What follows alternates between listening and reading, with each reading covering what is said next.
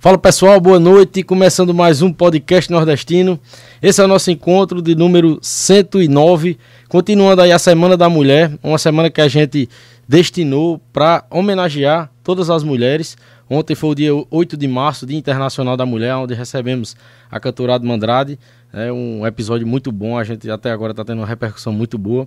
E hoje, continuando essa homenagem às mulheres, mais um episódio que com certeza vai ser importantíssimo e que vai agregar muito para a vida de todo mundo que assistir, né? Porque como não agrega, né? Saúde e direito agrega na vida de todo mundo, faz parte da, das nossas vidas, né?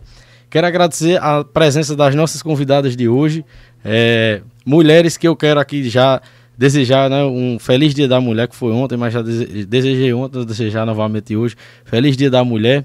E mulheres que eu conheço há muito tempo, né? A Áudio, grande amiga nossa. Angélica, minha grande companheira aí, é, que veio aqui participar do podcast Nordestino hoje. Agradeço demais a presença das duas, muito obrigado. E convidei as duas porque sei que vão com certeza compartilhar um bom conhecimento aqui com todo mundo, porque eu sei que são duas pessoas muito inteligentes. Doutora Angélica Leandro, médica, doutora Aldri Pires, advogada. Boa noite, sejam bem-vindas. Boa noite. Boa noite. A é. todos que estão presentes aqui, os que estão nos assistindo. Vamos lá. eu sou o oposto, né, do meu noivo, mas a gente vai tentar. Eu sempre digo que quando eu a, a, aceito esses convites é mais para ajudar a população, porque eu não gosto muito de estar na mídia, não. mas com certeza vai ajudar muito. As, a, o conhecimento que vai ser compartilhado aqui, a gente vai perpetuar aí nas redes. Boa noite, Aldo, seja bem-vinda. Boa noite, obrigada novamente pelo convite. Né? É um prazer enorme estar aqui com vocês, principalmente com vocês, né? E ao lado dessa grande amiga, né? Que eu sei que é uma grande, já é uma grande médica. É, e feliz por ter compartilhado é, toda a trajetória dela, né? Desde o início, no vestibular, até hoje como médica. E assim, eu me sinto muito feliz, né? Por exemplo, cheguei domingo lá para encontrar com ela e aí já tem as pessoas falando. É uma ótima médica, então é a mesma coisa que se fosse comigo. Então é muito é muito é duplamente feliz, né? Tá aqui compartilhando, compartilhando com vocês é, informações ao lado dessa pessoa que eu sei que é extremamente competente na área dela. Tô tentando. Muito bem. tá no início ainda, mas me esforço pra caramba. Quero agradecer a todos vocês que estão entrando na nossa live de hoje. Muito obrigado pela presença de todos. Vou estar tá falando com todo mundo aqui. Já tô vendo aqui vários amigos que estão entrando aqui, mandando comentários. Mandem comentários aí, participem, é, interajam com a gente. Alguma dúvida aí também para as doutoras, mandem aí que eu vou estar tá perguntando aqui e vocês vão estar tá aí agregando e engrandecendo o nosso papo de hoje aqui. É, gente, sem mais delongas, né? É, é, vamos começar sobre o, o, falando vamos, vamos abordar né, o direito a saúde da mulher pontos importantes na parte do direito da mulher direitos conquistados que as mulheres ao longo de todos os anos conquistaram no nosso país no nordeste também né grandes nordestinas é, os dire... É, as proteções também através do direito que vieram para as mulheres vítimas de violência, né? E, e que mesmo com tanto é, combate que, que existe, ainda é, persiste muito esse problema, né? E precisa ser combatido. Então é bom a gente trazer, né, Audrey, para esse, esse debate para uhum. um, um, um meio de comunicação como esse, para que conscientize alguém, né? É, é, até possa impedir que aconteça com alguém. Né? E sobre a saúde, é, existem muitas doenças que, que são assim é, de praxe, né? Anualmente de acometer milhares de mulheres no nosso país e muitas mulheres às vezes não têm informação de como se prevenir, né? De como tratar, de como identificar e através de, da doutora Angélica a gente vai buscar é, citar um, é, algumas das principais, né? E é, meios de prevenção, meios de combate, meios de detecção de, de, de, doenças, tá certo, pessoal? E outra coisa também que eu ia explicar, antes de começar, a gente estava numa tela preta e branca ali, é, essa é um, uma, uma ideia que a gente está trazendo aí, sempre antes dos episódios, antes da nossa abertura, vai ter aquela tela ali para vocês já ficarem vendo como é que vai ser, como é que os convidados estão, como é que o apresentador está, tá certo? Então não estranha ali, não é um erro não, aquilo ali é de propósito, tá certo? Vamos começar agora. É, é, agradecendo mais uma vez a sua presença. Você foi convidado também no mês da mulher, ano passado, foi no podcast nordestino.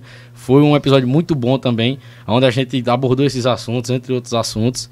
E é, já iniciando, né, achei muito interessante o que você trouxe para a gente ano passado, que foi, assim, você citou um pouco é, do histórico, né, de alguns direitos importantes que, a, que as mulheres conquistaram E aí a gente entrou de fato nessa parte do direito, da proteção às mulheres. É, como a gente poderia começar assim, né? Pronto.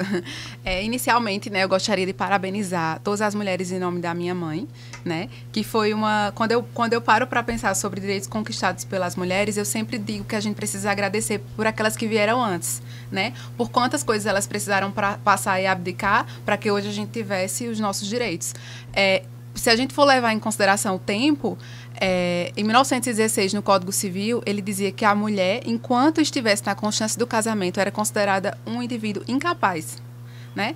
Então, era, era o que é incapacidade no Código Civil? Você não consegue realizar nenhum ato da vida civil, né? como qualquer coisa, ir ao banco, por exemplo, se não tiver autorização do marido. Então, há 100 anos atrás, a gente um, via um, isso. Um exemplo né, de um incapaz atualmente é uma pessoa que não tem é, ciência das suas faculdades mentais. Exato. Né? Olha então, assim, a mulher que era casada enquanto, consta, é, enquanto na constância do casamento era considerada incapaz. Se a gente para para pensar 100 anos atrás. Então, para a gente começar a falar sobre o direito das mulheres, a gente precisa colocar agradecer para as que, as que vieram antes e as que vêm depois. A luta ela não pode acabar porque infelizmente a gente vive numa sociedade extremamente patriarcal, machista e até mesmo para a gente que é profissional, não sei se a Angélica sentiu isso, mas a gente precisa muitas vezes mostrar nossa capacidade como mulher porque isso às vezes é colocado em prova. E eu vou perguntar isso no final, né, se vocês já passaram por algumas. Exato. Então assim é preciso agradecer as que vieram antes e reconhecer que realmente é uma é uma uma luta constante e a gente não para por aqui aqui, porque a gente vê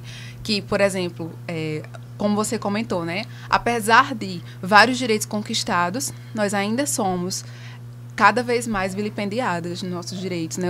Por exemplo, o feminicídio ele está cada vez aumentando no Brasil. Por que será, né? E a gente aí a gente precisa analisar que realmente precisamos ocupar cada vez mais espaços, né? Apesar de ser muito difícil, né? Mas a gente precisa cada vez mais colocar mulheres na política, colocar as mulheres nos espaços de poder, médicas, advogadas, enfim, para que a gente realmente conquiste, porque vemos, né, que a violência contra a mulher é uma realidade, não tem classe social, né? Mas que a gente não pode parar. Eu preciso lutar pelas minhas, as mulheres que ainda vêm aí nas próximas gerações e agradecer as que, as que vieram. Se eu estava é, essa semana conversando com a minha mãe, acho que até a Amanda estava lá em casa, a gente estava conversando. A Amanda perguntou quais eram os irmãos do meu pai, da minha mãe, que eram formados em curso superior. E aí ela disse: Não, os meus irmãos, um deles não quis ir. Mas os outros três que quiseram, eles foram estudar em Campina Grande, em escola particular. Mas as mulheres, elas não foram. Porque as mulheres eram criadas para ficar aqui, casar, enfim. Né? Não tinha essa. Casa, que se quisessem, se quisessem ser da casa, que fossem. Mas que tivessem outras opções, entendeu? Então aí para você ver, há pouco tempo atrás. E hoje a minha casa já é outra realidade. Eu tenho uma irmã que também estudou e que precisamos dessa força da minha mãe, né, para enfrentar essas barreiras sociais para que a gente pudesse ter essa outra realidade. Então, antes de qualquer coisa, eu preciso agradecer, Muito né? Bom. E é, já, já iniciou né, com ótimas palavras, né, já homenageando todas as mulheres. É, é muito interessante quando você traz essa questão de como era, é, a mulher era considerada lá atrás. E não só é, essa forma de considerar como incapaz, mas que muita coisa absurda que acontecia era naturalizada, né? Exato. E eu vejo como uma grande vitória e conquista das mulheres ao longo dos anos ter, ter conseguido mostrar para a sociedade que certas coisas não são normais, que certas coisas não são é, é, é coisas do cotidiano. Isso é fruto de luta, né? Exato, né? É, é uma das coisas que, que assim, dessa sua fala que, que me fez aqui pensar sobre isso. É, é, 2015 foi o ano, né, eu vi que foi quando é, veio a, a, a, questão do feminicídio. Uhum. E em 2015 a gente veio ter é, essa, assim, vamos dizer que é, acendeu, 2015, acendeu essa né? luz, é somente 2015. Já existia a Lei Maria da Penha, uhum. porém, mesmo assim ainda foi visto que se precisava de mais mecanismos para proteger a mulher. É, você acha que demorou também para que viesse é, é, essa parte do, da consideração do feminicídio, o agravamento, ou é, a, a, Lei Maria da Penha, ela veio com algumas inconsistências que precisaram ser reforçadas. Uhum. A Lei Maria da Penha é de 2006, né? E ela traz como, como eu sempre costumo relacionar, a letra de lei, é, ela está sempre relacionada. A lei ela tem que acompanhar os fatos sociais, né? Então, se a lei, ela, se alguma coisa foi posta na lei, é porque alguma coisa na sociedade está acontecendo. E aí, se a gente traz a, a Lei Maria da Penha, e apesar de, a Lei Maria da Penha, apesar de ter colocado é, o feminicídio como um homicídio qualificado, a gente sabe que ainda existe diariamente. E pelo contrário, o feminicídio ele está aumentando no Brasil. Por quê? Porque a sociedade ainda é machista, ainda é patriarcal. Então, assim, a, a, lei não tem como, por ela mesma, ter sua eficácia se a gente não tiver uma mudança na sociedade, né? E aí, por exemplo, eu vejo, Arthur, é, eu, eu, opinião pessoal, que muitas vezes os, os próprios, é, é as próprias delegacias, espaços em que poderiam ser de acolhimento das mulheres que são vítimas de violência, não têm preparação. E as políticas públicas, elas não são tão é, incisivas nesse sentido, né? Eu, eu falei no outro podcast, e é importante a gente falar, que existem cinco modalidades de violência contra a mulher que a Lei Maria da Penha traz. Que é a física, que é a mais conhecida, né? A psicológica, que é quando o homem, a, a mulher que passa a se isolar, enfim. A moral, né? Que é vai, vai colocar a moral da mulher imposto para a sociedade, a patrimonial, né, que já lida mais com a questão do dinheiro, e a sexual. E a gente vê, Arthur, eu achei interessante, essa semana eu estava no escritório e chegou uma mulher de 50 anos, mais ou menos, assim, e disse, ele me violentava psicologicamente. E sabe como eu descobri isso? Pela internet. Eu fui pesquisando, ele ia dormir, ela morava na zona rural. Eu ia dormir e eu ficava pesquisando, e foi assim que eu procurei ajuda. Eu fui para o psicólogo, estou no CAPS. Enfim, para você uhum. ver como o acesso à informação como isso aqui que você faz muda vidas. E ela saiu, sabe? Saiu desse relacionamento. Então a gente precisa cada vez mais difundir, porque a gente precisa dessa mudança social para que a lei ela tenha efetividade. E com relação ao feminicídio, né? Somente em 2015, que muita gente acha que é um crime é, separado, mas não. O feminicídio é uma, qualificadora do homicídio, né? Uhum. E aí, é, o feminicídio ele é caracterizado quando há a morte né, da mulher em razão do gênero ou em virtude da, da, da vida em família, ou em virtude da de ser mulher, né? E aí o, a, a, pena vai de 15 a 30 anos. E ainda aumenta se a mulher estiver grávida, se ela tiver parido há três meses, a menos de três meses, se ela for menor de 14 anos, se for deficiente, enfim. Então, a gente precisa, na minha opinião, né? E, e a gente lendo essas questões de que a, parece que a sociedade está remando contra a lei, né? Os casos estão aumentando, mas é porque isso cada vez mais imprime que nós estamos numa sociedade machista, que não é mimimi, que a gente precisa discutir, que a gente precisa trazer e precisa implementar preparar, inclusive, as pessoas do poder público que estão para receber essas mulheres, porque muitas vezes eu vejo que não que acham que é besteira, né? Que acham que a mulher vai tirar por quê? É, tem a medida protetiva, né? Eu falo demais, qualquer coisa eu Não, não, não. Pode continuar, porque aí a gente entra numa parte da saúde e no final a, a gente une os dois assuntos que é bem semelhante, né? Pronto. A questão da medida protetiva, né? É, cada juiz vai fazer o seu juízo ali, vai deferir ou não, ou seja, uhum. conceder ou não a medida protetiva para a mulher.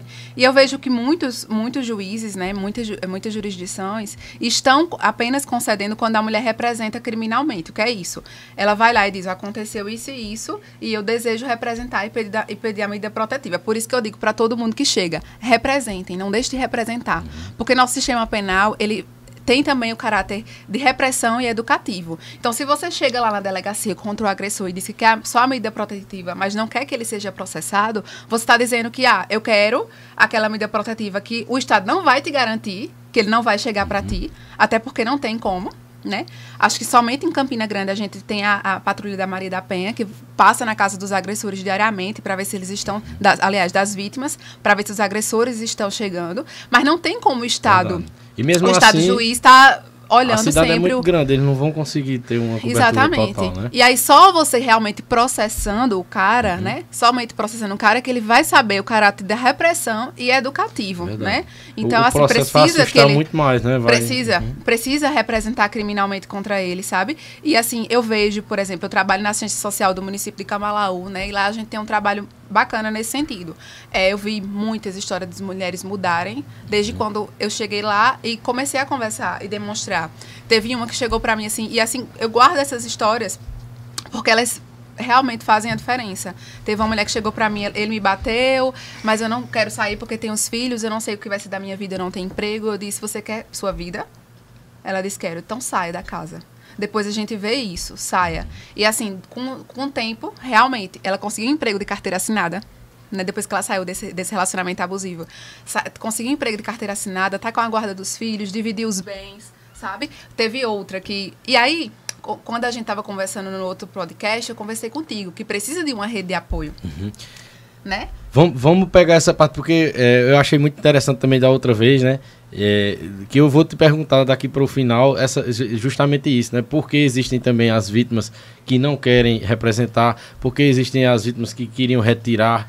Entendeu? Porque existem ainda mulheres que ainda não tiveram coragem de ir, que é justamente sobre essa questão, né? Isso. Aí a gente pega mais detalhado. É, vamos entrar agora um pouco na saúde da mulher, né? Doutora, quais os, os a, é, é, assim, a, a, a, qual órgão do corpo né, está mais relacionado à, à maioria das doenças que tem acometido as brasileiras? Então, boa noite a todos. Feliz Dia da Mulher para todas as mulheres. A minha amiga querida, que também admiro, ela sabe quanto admiro a profissão dela e ela como profissional mulher nessa situação. É, inicialmente eu queria falar como é que funciona a saúde da mulher, né? Como é que a gente divide. É, a gente durante, eu estava falando antes de começar, que durante a faculdade uma das maiores cadeiras que tem mais conteúdo é GO, ginecologia e obstetrícia, né? Porque a gente estuda três fases da vida da mulher. A fase reprodutiva, que é a fase de a fase reprodutiva, que é a fase onde tem que a gente trata pré-natal, trata essa parte de gestação e tudo mais. A, a, essa é a segunda fase, né? A primeira fase é a fase do início da relação sexual, de sexualidade da mulher. A segunda fase é a fase reprodutiva e a terceira fase é a fase do climatério, menopausa, pré-menopausa. Então, aí são divididos em três fases o estudo da saúde da mulher. É, a saúde da mulher, ela é, tem a principal importância dela é prevenir agravos nas diferentes fases, nas três fases, né? Aí a primeira fase, que é como eu falei, que é o início da atividade sexual, a gente inicia com a prevenção. É, a partir do momento que chega uma paciente referindo que iniciou a vida sexual ativa, a gente já inicia, é, já orienta para ser feito Papa Nicolau, para ser feito, que é o, o conhecido Papa Nicolau, né? Que pode, que a gente inicia por quê? Porque muitas doenças são passadas na vida sexual. Né? Várias DSTs que a gente chama são doenças sexualmente transmissíveis. Até hoje, antigamente mal se falava. Hoje se fala, porém ainda tem muita paciente que a gente atende completamente é, sem nenhuma informação. Pessoas a, jovens têm acesso, jovens, né? Sem prevenção, porque ainda temos mães que ainda tem o tabu de falar com filhas sobre a saúde da mulher. Porque isso está é, tá relacionado à saúde e não a, vamos dizer assim, a safadeza, a como a perversão, né? como uhum. muitos acham, né? Então, assim, chega muita, muita paciente, isso desde a minha, eu sou recém-formada, né? Mas, assim, desde a minha época de internato, que a gente está tendo paciente com sem nenhuma informação, sem entender, por exemplo, portadora de uma doença sexualmente transmissível, que fica até difícil para a gente falar, mas a gente precisa falar uhum. como é que ela adquiriu essa doença mulheres casadas com 40, 50 anos que estão com doença sexualmente transmissível com um único parceiro na vida inteira, que foi passado pelo marido, e a gente precisa falar. Então, esses processos, esses projetos que são feitos de prevenção, são feitos para isso. A gente sabe que hoje os principais cânceres que acometem a mulher é câncer de colo de útero e câncer de mama. Ambos existe prevenção, né? O de mama a gente fala muito, outro tabu da mulher se tocar, se autoexaminar. Muitas têm vergonha de se autoexaminar. O quanto é isso, isso é importante, porque câncer tem cura. E esses cânceres são os que mais têm cura se descobertos no começo. Se você se autoexamina, se você auto se toca, se auto, auto se conhece, isso facilita muito. É, quantas mulheres a gente não atende que tem vergonha de fazer um Papa Nicolau, de fazer um citológico? Vergonha de. Porque, assim, como existe essa sociedade machista que a mulher tem que ser pura, que a mulher tem que ser virgem, que a mulher não pode mostrar nada para ninguém. Junto disso, envolver outras coisas importantes, né? Que é essa parte da saúde da mulher. Então, quando a gente indica ao paciente, assim que inicia a atividade sexual, fazer o citológico, o Papa Nicolau conhecidamente popularmente, é a, atrás de investigar doenças sexualmente transmissíveis e outras também que a gente adquire devido a anatomia da mulher, né? E porque é importante essa prevenção. Uma das principais, a, o principal, a principal causa de câncer de colo de útero é HPV, que é uma doença sexualmente trans, transmissível. Aí, eu tenho até uma pergunta sobre essa questão, né, que até uma coisa que você já me falou, para até que fique uma conscientização para as meninas mais jovens, para os rapazes também mais jovens. Né? A doença sexualmente transmissível tem cara, né? tem característica ou uma pessoa que está uh, ah, demonstrando uma ótima aparência pode ter? Diga Exatamente. Aí. Temos pacientes com uma ótima aparência que têm doenças sexualmente transmissíveis e então é difícil você confiar nas pessoas. Qualquer pessoa que você conhece, uma doença do beijo, uma como festa, a mononucleose, né? uma doença sexualmente transmissível como HPV. HPV nada mais é que verrugas na parte genital, inicialmente. Então você olha, você acha que não é nada demais. Mas a partir disso vai aumentando vai e agravando e vai chegando e pode chegar a um, um câncer de colo de útero. E aí, quando você não tem conhecimento disso, o quem pode ajudar é a saúde. E aí, por isso que a gente sempre indica Pessoal, vamos fazer sempre o Papa Nicolau anual. Iniciou a vida sexual, inicia o Papa Nicolau. É, a mamografia, aí por causa do. Aí tem a falta de informação e a informação demais. A mamografia tem gente que quer fazer todo ano, tem gente que quer começar com 30 anos fazendo. A mamografia é indicada a partir dos 50 anos. Se você não tem nódulo, se você não tem nada nem predisposição, alguma coisa assim, a gente faz de dois em dois anos. Se por acaso aparecer um nódulo benigno, a gente é, pede para a paciente fazendo anualmente.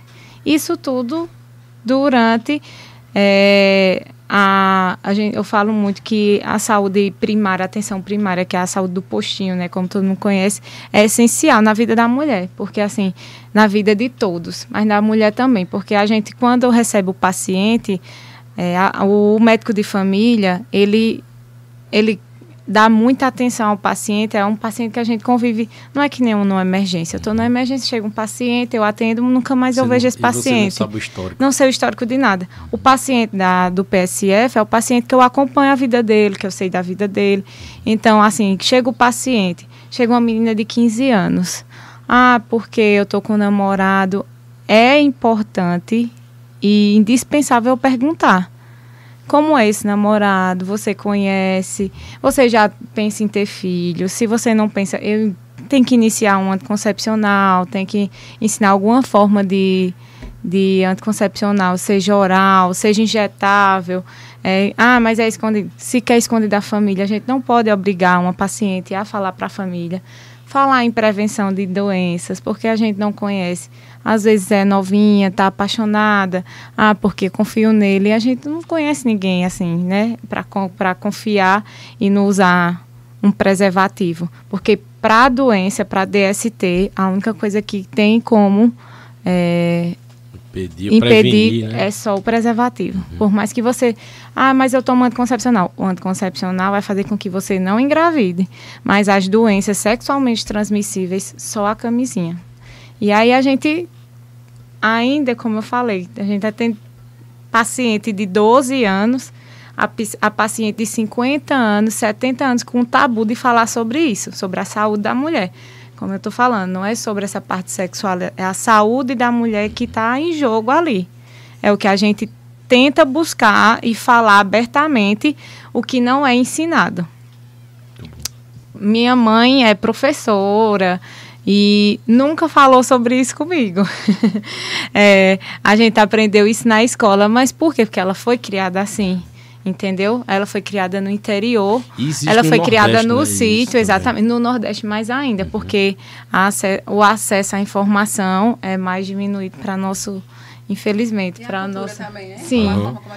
a, a nossa cultura desde sempre então assim falar sobre isso é, no dia que eu menstruei sentar e conversar, nunca existiu isso. E eu não culpo ela porque foi uma coisa que aconteceu devido ao que, à origem dela, né? Não foi ensinado para ela. Não tinha como ela passar para mim uma coisa que ela não sabia. Como é que ele ia chegar a falar nesse assunto sobre vida sexual, essas coisas? Porque não tinha informação. Minha mãe nasceu no sítio, meus, pais, meus avós eram analfabetos. É, e é muito difícil. A gente. E a, hoje mesmo, e para você ver, ela professora. Ela professora, estudada, mas ainda existe o tabu que foi criado pela sociedade, ainda existe essa cultura é, criada pela sociedade, né? E, e, aí eu digo a todas as mães, não façam isso. Informem suas filhas, seus filhos, conversem sobre isso abertamente, tenham intimidade com seus filhos para conversar sobre o que é necessário, sobre o cuidado. Quantas crianças, porque uma, uma, hoje, esses dias no hospital atendi uma criança com 11 anos grávida. Quantas É uma criança que vai é. ter outra criança. O corpo não está nem preparado para receber isso entendeu? Tá, Tudo é, tem fase na vida. Pode gerar sequelas? Não, não mulher? pode gerar. Não.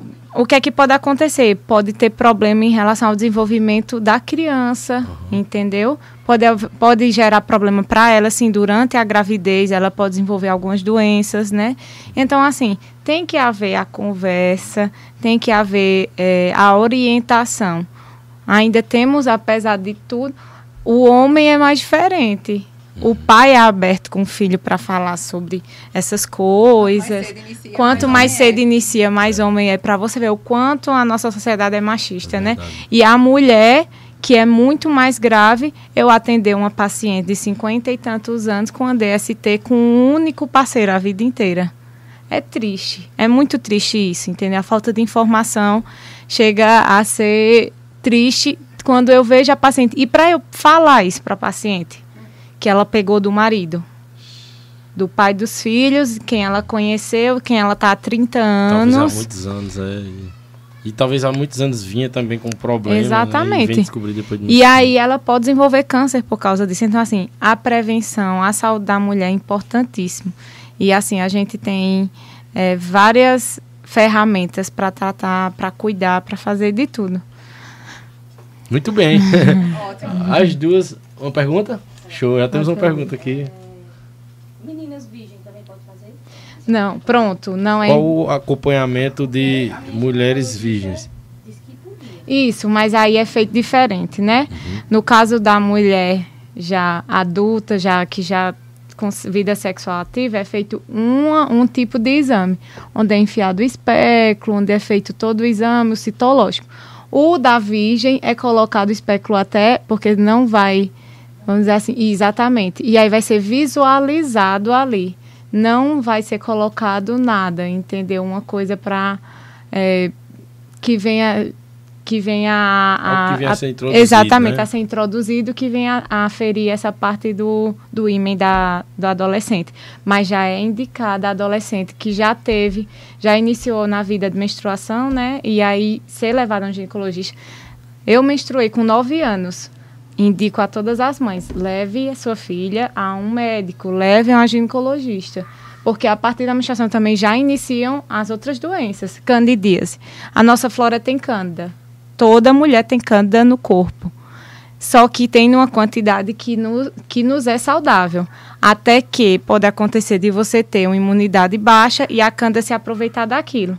E aí você desenvolve a candidíase e aí precisa de tratamento uma, uma adolescente que não tem vida sexual ativa é tratada com medicação oral. Mas uma mulher que já tem é, vida sexual ativa, a gente já passa a pomada, tá entendendo? Então precisa, a partir do momento que a mulher já entra, começa a menstruar, já é indicado que vá ao médico, a ginecologista, para ser feita é, exame. Não é como o Papa Nicolau citológico da mulher que já tem a vida sexual ativa, mas tem o exame é, geral que é feito para observar como é que tá, se está tudo bem, se tem alguma doença, faz uma coleta, mas não é feita do mesmo jeito. É feita, mas não do mesmo jeito. E mamografia, diz que é a partir de certa idade, mas vários relatos de meninas de menos de 30 anos não é É, então, aí é isso que é indicado sobre o autoexame. A, muito boa essa pergunta dela também, deixa eu repassar para o pessoal. É, ela falou aqui sobre a questão da mamografia que é, é, indicado com a idade de 50, 50 anos, anos, só que tem casos de mulheres que falecem de câncer de mama com mais jovens, exatamente. Mas aí as mulheres mais jovens a gente indica principalmente, essencialmente o alto Exame. E o autoexame, né? Palpando. Eu lembro os que tinha seios, até uma, uma propaganda na TV, Isso, passou por muitos ensinando anos, como era. palpando os seios, palpando a axila, que é onde aparecem linfonodos, que são pequenos órgãos que podem aparecer quando se tem nódulo maligno. E aí, ultrassom, se por acaso você sente alguma coisa, solicita-se ultrassom de, de mama, né?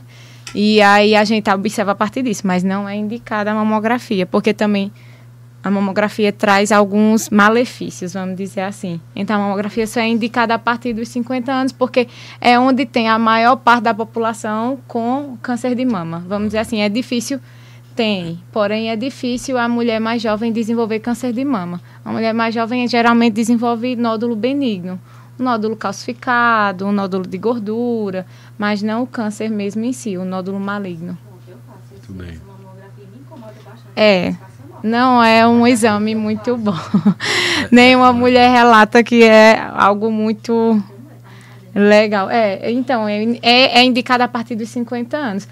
Na verdade, temos outro problema em relação à saúde da mulher.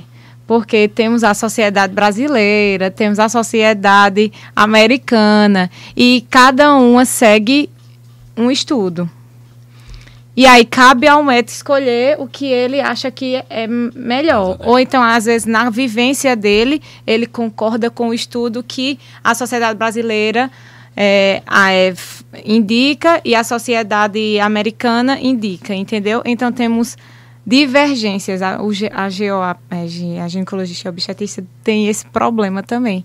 Há muitas divergências em várias coisas. Em pré-natal, em relação à, à prevenção, em relação a várias coisas. Sempre que a gente estudava, né, eu tinha uma professora, aí ela sempre dava o ponto de vista de quase todas as aulas, de quase todos os conteúdos, era dado o ponto de vista de mais de uma sociedade de saúde, de medicina. E tem uma que é muito diferente da outra, o pensamento. Tem coisa que é muito divergente. E aí Cara. cabe ao médico escolher o que ele acha que ele acha que é correto. Muitos escolhem pela vivência. Eu observo que com meus pacientes isso cabe mais do que isso, entendeu?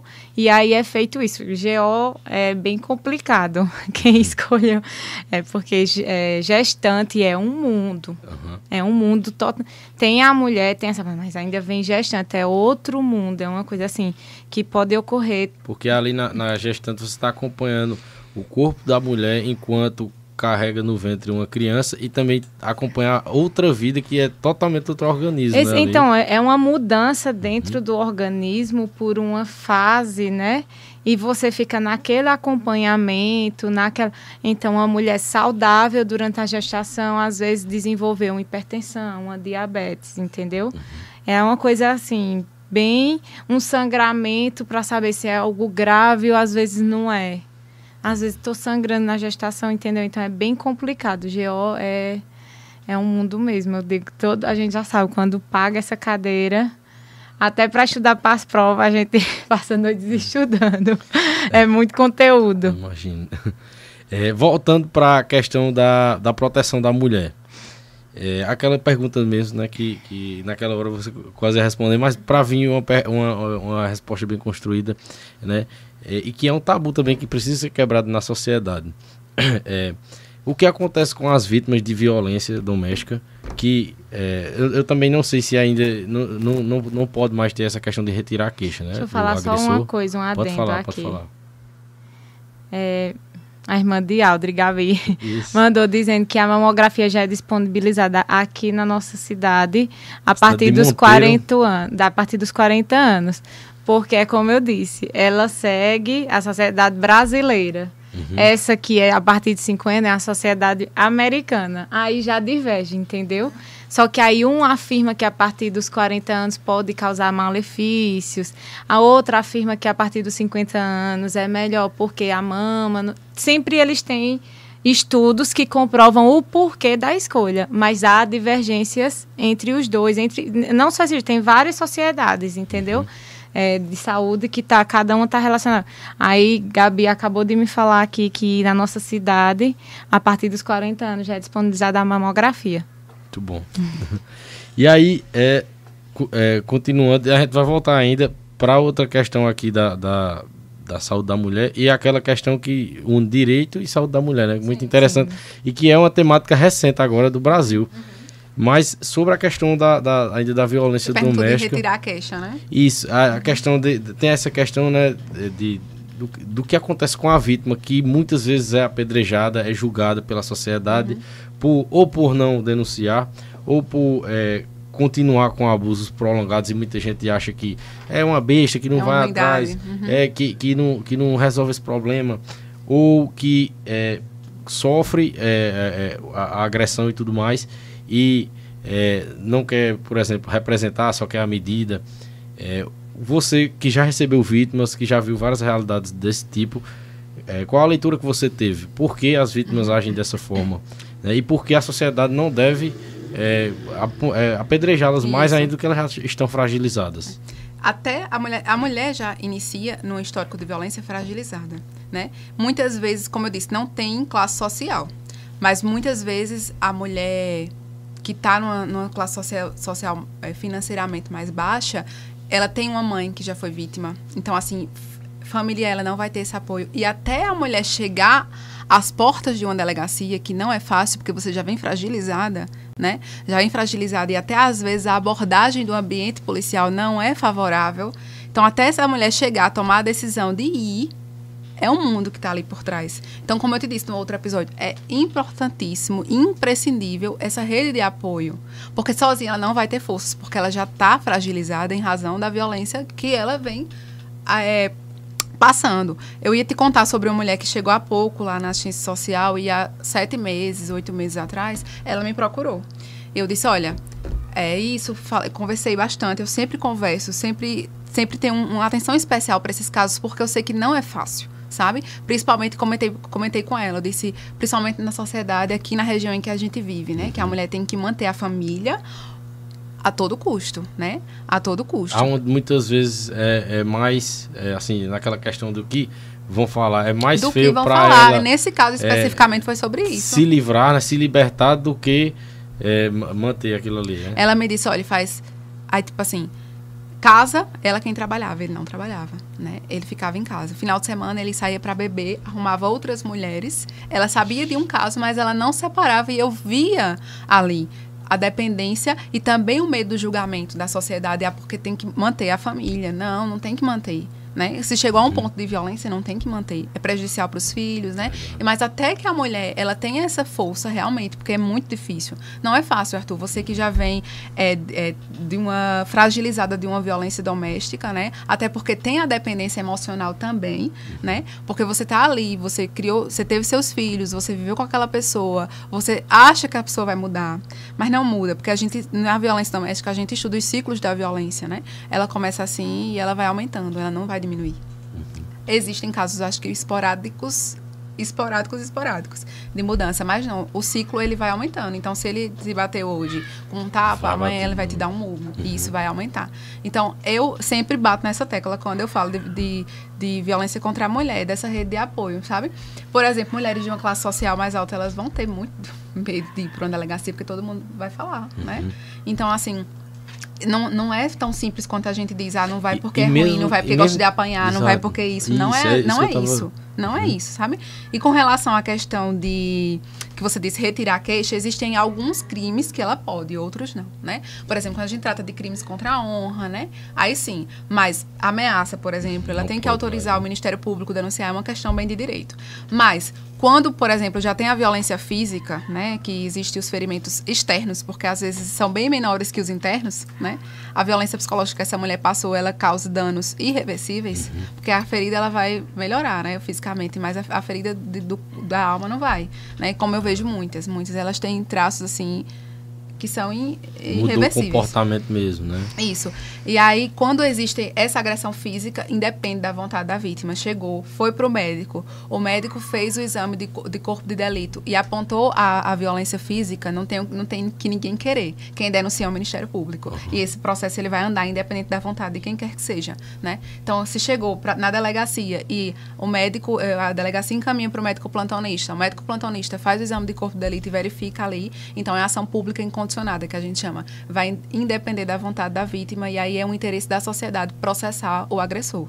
Uma das coisas muito importantes que eu vejo você sempre bater na tecla é de que é, você acredita que uma mudança na, nas instituições de um acolhimento melhor vai fazer com que é, as mulheres tenham mais coragem de denunciar, né, de buscar seus direitos e de também punir os agressores, né? É, qual a sugestão assim que você daria, nessa, é, é, sabendo como é que funciona, né? Como é a chegada na delegacia, Isso. como é o ambiente, é, o que você acha que poderia melhorar? Eu tenho uma ideia muito acho que talvez impossível que seja implantado, mas quem sabe. Né? Na, nas delegacias da é, mulher. É, mas eu acho que, são... por exemplo, os municípios não tem o centro de referência à assistência social. Uhum. Existe, deveria ter um centro de atenção para a mulher para os municípios para ter psicólogo para atender, sabe? Uhum. É o assistente social, um advogado já ali. Especialmente. Especialmente para isso, para acolhimento e para ter a, a, os próximos segmentos para que seja resolvido, né? Porque assim, até chegar na, na, delegacia é difícil. E assim, muitas vezes na assistência social, lá, por exemplo, em Camalau, que a gente tenta implementar isso, que tem tido bastante resultado, é impressionante, sabe? A gente lá tem, tem esse, e eu até parabenizo né, o pessoal por essa iniciativa lá na assistência social, que a gente acolhe as mulheres, conversa e vê a modificação. Então, se isso fosse, de repente, colocado para as outras prefeituras, o quanto queria mudar? Porque eu já vi inúmeras mulheres saindo daquilo ali em razão desse acompanhamento que a gente tem lá com assistência jurídica, sabe? E com assistência de psicólogo, assistente social, enfim. E eu, eu sempre gosto de falar dos casos específicos, né? Teve uma que foi essa que está trabalhando de carteira assinada, que tem outra vida. Chegou ela e depois veio ele. E assim, não batia a história, porque ele, você via que ele era uma pessoa que ab, ab, abusava de todas as formas dela, sabe? Uhum. E assim, dava para ver que existia muita pressão psicológica ali, muita, muita para ela ficar, porque ele ameaçava diuturnamente ela, sabe? E isso é muito triste. Aí eu, quando eu relacionei, eu disse, não, não podem estar falando do mesmo relacionamento da mesma pessoa. Né? E aí foi quando eu, eu me assustei. Foi o primeiro caso que eu me assustei. Eu disse, olha, abandone tudo e saia, porque sua vida é mais importante. E aí ela deu reviravolta e, graças a Deus, mudou totalmente de vida. Então, assim, outra coisa que eu percebo bastante também. Às vezes ele, é, o homem, né, o agressor que está casado e a mulher resolve pedir o divórcio, ele acredita que ela não vai, primeiramente. Já pela dependência emocional, né? Por essa violência, ele diz: você não vai, não. Procure para você ver. Aí você vai me esse, esse discurso, ele é sempre. Aí você vai conhecer quem sou eu. Bota na justiça para você ver. Isso aí é uma coisa. E aí, quando chega na justiça. Já é uma ameaça, né? Já é uma ameaça. E quando chega na justiça, a gente tá, parece que é outra pessoa. Né? Então a gente vê realmente que faz uma mudança social, essas, essas questões de assistência jurídica, né? E é um, apenas um ponto. Acho que a sociedade, as prefeituras, elas precisam se equipar mesmo, sabe? Porque é como eu sempre bato na tecla, não é mimimi, não é frase de efeito, não é isso. A gente tá vendo aí nos dados, né? Os, os feminicídios aumentando na nossa, na nossa cidade mesmo. Uhum. De um ano para cá, aí, a né? gente teve casos bem emblemáticos. Imagina se a gente fala do Verdade. Brasil né?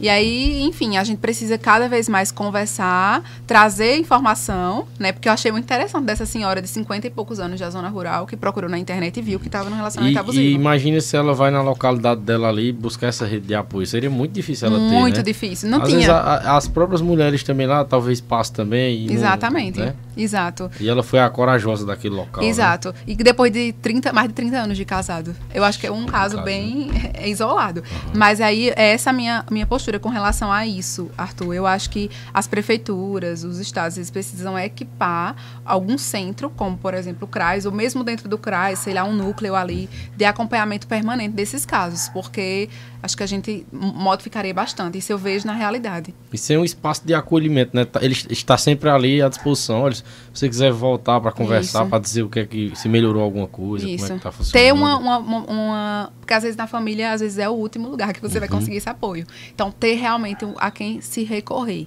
Né? Entendi. Principalmente no interior da gente, né? Que ainda Principalmente. Precisa Arthur. evoluir muita coisa. Uhum. Muito bom, Audrey. É, vamos para os comentários aqui, muita gente comentando. Olha, os comentários agora aqui na tela, viu? Tem que respeitar a nossa produção aí. e três filmes, tamo junto. É, quero mandar um abraço a todo mundo que está nos acompanhando, que está participando aqui. Eu vou ler agora os comentários de todo mundo, galera. Vou mandar um abraço antes para os nossos parceiros de sempre, que sempre estão nos apoiando aí, apoiando o nosso projeto para que ele continue trazendo o melhor para todos vocês que nos assistem. Lojas Olindina, a loja de calçados da sua cidade, estão presentes em mais de nove cidades Pernambuco, Paraíba. Tudo do bom e do melhor você encontra lá nas lojas Olindina. Clínica Doutora Maria Alcione. Lá é a clínica onde o anfitrião aqui está cuidando do sorriso. e vocês podem conhecer o melhor tratamento odontológico lá. Fica localizado ali por trás do Detran, na cidade de Monteiro, aqui no Cariri Paraibano. Equilibrium Mindset. Mandar um abraço lá pra galera de São Paulo. Coelho Aviamentos também está com a gente. Everton Leopoldo, tudo em estética avançada. Está localizado lá no shopping Bormorate, no segundo andar do shopping. Tudo em estética você encontra lá. Dá uma passadinha lá que você vai gostar, tá certo? E continuando aqui o nosso papo, aí gostaram, eu tô sabendo fazer a, a, a, Arrasou, a? Arrasou. Eu, Ei, fala- abrir minha clínica, eu vou botar aqui. O Pop vai ser patrocinadora. Eu vou, eu vou, eu vou ter que falar com o gerente da João Impostos pra... Ó, é show de bola. Pode vir pra cá. Importa, viu? tá Lá por trás da Igreja Aí, Matriz. ó. Já fiz um ensaio aqui. E Cariri Web, viu? Mandar um abraço aí pra Cariri Web que tá com a gente fortalecendo. É, vamos lá pros comentários aqui do pessoal, né? João Lucas mandou logo cedo aqui, cuida. Joia tá lá na Espanha acompanhando a gente. Que um chique. abraço, meu irmão. Arrasou. Ela já pre- vai Quero- preparando aí o diário da Espanha pra trazer pro podcast nordestino aqui, Eu, né? eu gostaria até de parabenizá-lo, né, publicamente Show. por essa conquista, porque eh, eu acho que ele precisa ser convidado pra cá, porque é uma Vai pessoa vir sim, eu que já... realmente luta, sabe, na profissão dele, é incansável. babona. Tá sempre estudando, enfim, Suspeita pra parabéns. falar, né? Tá lá, já acho que é meia-noite, ele tá aí aguardando. colega. Parabéns e volto logo, que a gente tá Valeu, saudade. Joia. Obrigado. Meia-noite lá e tá acordado acompanhando a gente. Pera aí, fica aí mais um pouquinho. É, mandar um abraço pra doutora Paloma, lá de Patos, acompanhando a gente. Um Minha- abraço minha aí. amiga de grande turma amiga aí. da vida. Abraço pra doutor Rodrigo também, tamo junto. É, Gabriela Pires aqui, né? Mandou parabéns por esse podcast maravilhoso com essas ilustres convidadas e com esse tema muito importante. Obrigado, Gabi. Tamo Você é junto. uma ótima profissional, devia estar aqui com a gente É. também, mas é porque não fala. Não fala. Tem vergonha? Gostei, mas se quiser, tá aberto espaço aí, viu? E um amigo do direito aí também, ó, Marcel Paiva, nosso grande amigo. Penalista. Grande é, criminalista aí, né? Advogado aí da área penal. Tamo junto, meu amigo. Também queria trazer você aqui um dia pra gente falar sobre a área aí, que tem muito assunto interessante, beleza? Sobre os casos. Isso. Deve ser muito legal. Luz do Mundo, que já participou aqui também, trouxe ótimas perguntas pra gente. Luzia, obrigado.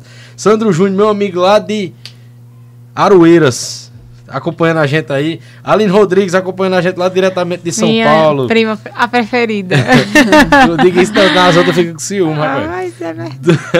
Duas mulheres incríveis, super competentes e inspiradoras. É...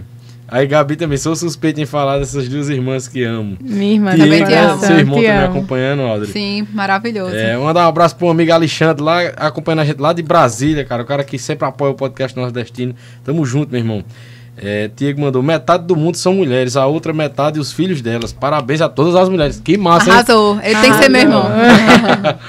Joia, parabéns, Arthur, por esse belo trabalho. Hoje o episódio conta com duas grandes mulheres que servem de inspiração. Parabéns, meu amor, você é incrível. Você também, meu Faço amor. das suas palavras as minhas, Edmerson Joia. Tamo junto, meu amigo. Uhum. É, Alberto Vilar acompanhando a gente também aí, sempre um telespectador que tá sempre acompanhando. Ele e Dona Neguinho não tá perdendo um mais. Já é o programa da Feliz noite Dia lá. das Mulheres, dona Neguinha. Eita, ela deve estar acompanhando, viu? Que gosta daqui, viu?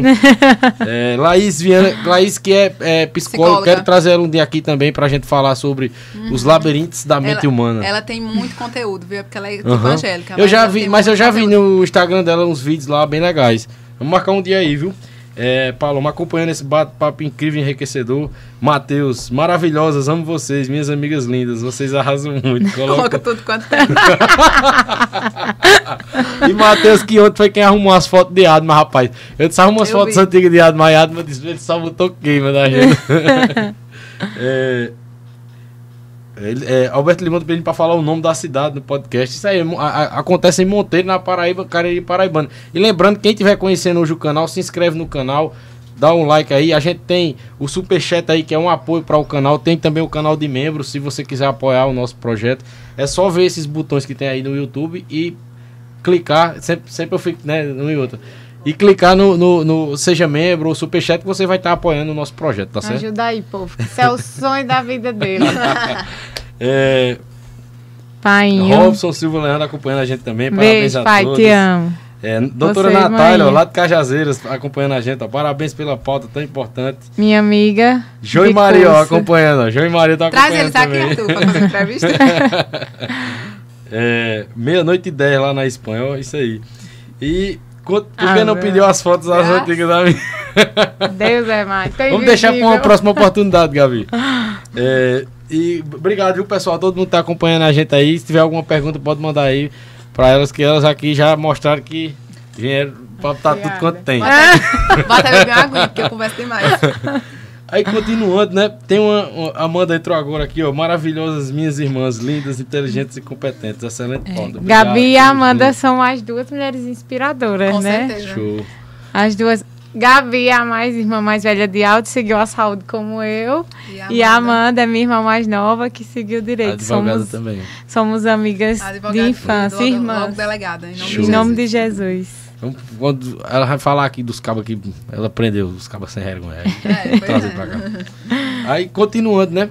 Aquela questão muito interessante, que agora é uma novidade para o Brasil que é a questão. Ah, eu posso fazer só uma. Pode, é, pode. Uma adendo. Pra gente em, em, em, finalizar essa pauta de, de Maria da Penha, uhum. é importantíssimo falar sobre o crime de stalking, que poucas pessoas Sim, conhecem. E está relacionado diretamente Sim, também ao que, digital, que tem né? a questão também da mulher, né? E o crime de stalking, ele é digital, mas também ele é por exemplo, se a mulher se sente perseguida, né? Uhum. Não, não, não aceita o fim do relacionamento e ele segue em um local, a, a mulher tá lá dela. e chega. Isso. E também nas redes uhum. sociais, faz fake, essas coisas, ela pode ir na delegacia e prestar o, o boletim de ocorrência e pedir para que seja instaurado o inquérito para é, o crime de stalking. É um crime novo, a gente, 2021. É, e, e se você for pesquisar, a gente não vai achar assim muitos casos ainda, mas deve ter muita mulher passando por isso, viu? Tem, eu, eu já ter. tive, eu tive uma, que, uma mulher que eu acompanhei que foi enquadrada a conduta como stalking e teve outro cliente quando eu ainda advogava criminal que foi condenado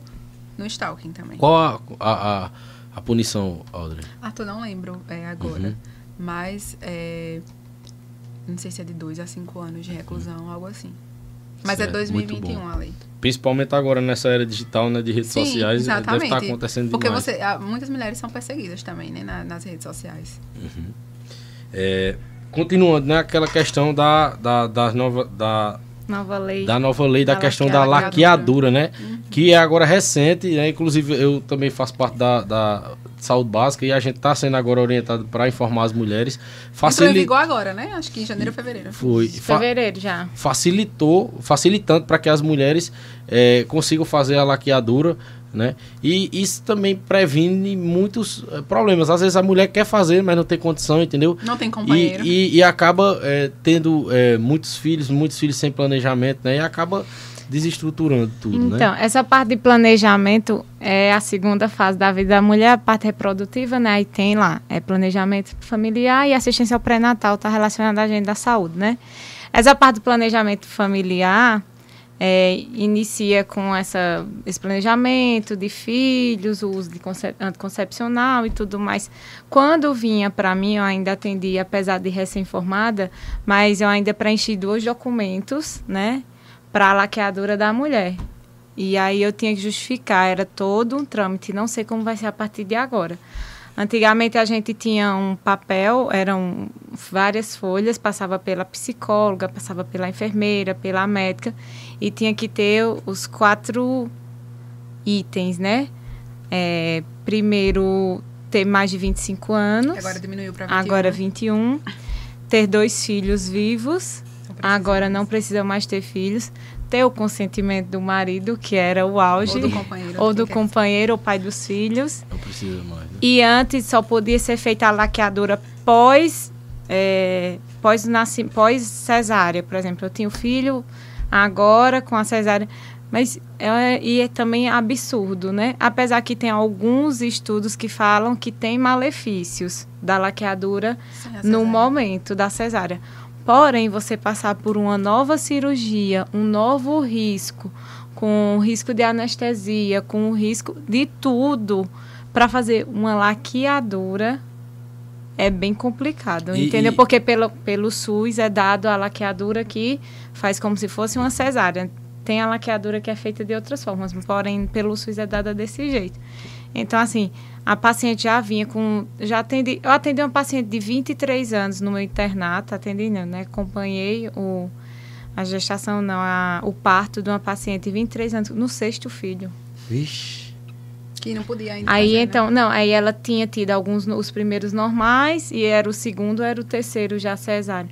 E aí também tem mais o risco é, pela saúde, né, pela parte assim, medicina, por, os estudos pedem para que você não tenha mais de três cesáreas por causa do risco Três cirurgias delicadas. né, Exatamente, faz. pelo fato da, da pele, né? Da pele, das camadas é, e do útero. O útero começa, se você vê uma, uma paciente que teve. A gente, quando vai acompanhar uma terceira cesárea, o útero tem a, a membrana bem fininha. Então, o risco do próximo filho, é, vamos dizer assim, na forma mais grotesca, estourar o útero é muito alto, entendeu? Então, há uma perfuração. Então, assim, é indicado só três cesáreas, não mais do que isso, porque a cada cesárea vai afinando. Diferente do normal. Porque o normal você tem, o útero pode ter, quanto, antigamente, quantos filhos os nossos avós tiveram? Carteira. Tudo, né? Mas pra cesárea não. Cesárea só é recomendada até o terceiro. Mais do que isso, não é mais recomendado. E aí, você fazer duas cesáreas, três cesáreas, ainda abrir uma quarta vez, sete camadas, passar por uma, por uma anestesia, uma hack, que pode deixar você tetraplégico, para fazer uma cirurgia, uma laqueadura, né? Tem várias divergências, né? Tem estudos que comprovam malefícios, outros não. Já teve, assim, é complicado também tratar com pessoas, né? Porque já teve médica que foi médico que foi processado porque fez a laqueadura em procedimento nas lei, na lei antiga, né? Isso é, para mim, até pra gente da saúde, isso é, tá maravilhoso. Uhum. Porque vários colegas foram processados por fazer E o que a mulher queria, porém estava fora da lei. A gente tinha que seguir a lei. Então, se tinha uma paciente que nem essa, com 23 anos, tinha, tinha que ter todos os requisitos. Aí tinha 23 anos, tinha seis filhos, mas só tinha 23 anos. E, e os filhos não eram. E os filhos também tinham isso de, antes ainda tinha tipo de ser dois filhos vivos de um, do mesmo companheiro, do companheiro Ainda atual, ainda né? tinha. Então, assim, é super extremamente importante. Eu já recebi, inclusive, né, como eu falei, eu ainda preenchi dois documentos, né, de pacientes na antiga lei. E essa semana eu recebi Da nova lei. uma pessoa da nova lei, o marido dizendo que era contra e ela dizendo que queria de todo jeito. Muito bom, gratificante, né? Isso aí, Exatamente. ver, ver essa mudança. E vendo do ponto de vista do direito, se a gente for observar, né? É, numa situação dessa, por exemplo, ah, tá, tá fragilizando a saúde da mulher, né, já indo pro sexto filho. E é, se fosse pela outra lei, o, o companheiro que não está sofrendo nada disso que ela está sofrendo, podendo impedir isso aí. Vendo do ponto de vista do direito, assim, já também de uma forma de opinião mesmo. Isso não, já não, não, não cai em cima também da dignidade humana? Não, não cai, né? É, Mas se, eh, a, lei de, a lei anterior que tratava sobre Uhum. isso se chamava Lei de Planejamento Familiar. E é uma lei de 96, não é uma lei antiga. Demoraram não. demais para assim. Né? E assim, já é uma lei de 96. E em 96 a gente Ainda tinha queriam- ideia Isso, do ainda que o é homem Queriam escolher por nós. de que exatamente de que o companheiro tinha tinha decisão sobre o corpo da mulher, né? Porque eu, eu, eu acho isso um, eu acho isso um absurdo, né? Tava com a coluna doendo, a idade. Virar. É, e assim, é, ou seja, de 96. E somente agora a gente ouve essa mudança. Eu já vi relatos de mulheres que inventaram amigos que eram companheiros para ter essa para conseguir fazer, porque Uhum. não tinha um esposo. Veja quanto é também é uma situação vexatória. Você chegar e a, e a mulher não tem um companheiro e ela quer fazer, mas ela precisa ter um companheiro. Parece que é uma imposição da sociedade que a mulher precisa estar sempre acompanhada de um homem, Isso. né? Então tá, está nas entrelinhas o machismo, está nas entrelinhas essas, esses entraves. Isso foi uma conquista é, de saúde e de, e, de- de dignidade da pessoa humana e da mulher. E- isso Durante de o meu suas internato, regras pelo durante seu- do seu o corpo. internato, pronto, durante o internato, essa mesmo de 23 anos, a mãe implorava para a médica. E a médica não fez não por maldade, não fez porque realmente cairia em profissão cima dela, né? dela, porque Daí. já aconteceu com outros colegas, né? E já teve outras, a gente tá lá no meio da cesárea, assim, começa para começar a cesárea, a mulher já para entrar no bloco, e aí a mãe tá acompanhando, o filho já era de outro, sei que, só que aí o era companheiro, mas estava brigado, não sei bem o que era. E aí a mãe disse, é, a, a, médica perguntou, né? Tá, a, o planeja, tá assinado os papéis do planejamento tudo, mas tá, aí fez o marido, o, o companheiro assinou, disse, não, ainda, depois eu não faço enquanto não chegar para assinar. É. Então ela ficou aguardando até o companheiro chegar que não era marido e parece que nem estava mais junto, porém era o pai da, da criança. criança.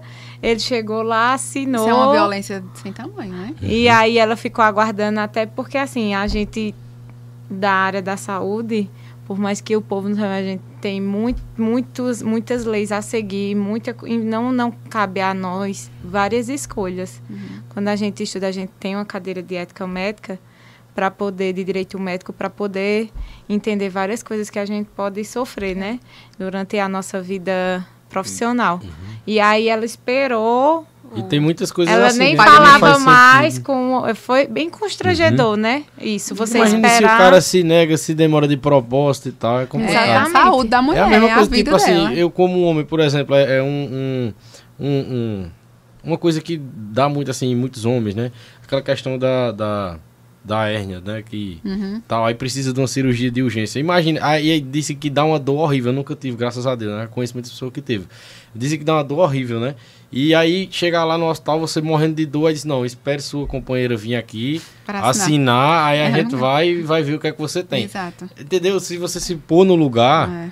E assim, é. a questão de que a lei trazia antes, que era necessariamente dois filhos vivos. Mas é uma opinião pessoal. Eu não comungo da ideia, da ideia de que toda mulher nasceu para ser mãe. É uma decisão, uhum. né? Se você tem uma decisão que... É uma de, eu quero ter filhos, eu, Audrey. Uhum. Mas a minha realidade de Audrey não é a realidade de todas as mulheres, né? E tem mulheres que... É um caso, cada caso é um né? caso. Tem mulher que realmente não quer ser mãe. E tudo bem, a gente precisa aceitar. Então, é, essa lei Isso também tá foi um relacionado à saúde da mulher mesmo, porque assim, às vezes, por exemplo, é, durante a gestação, a mulher passou por vários problemas.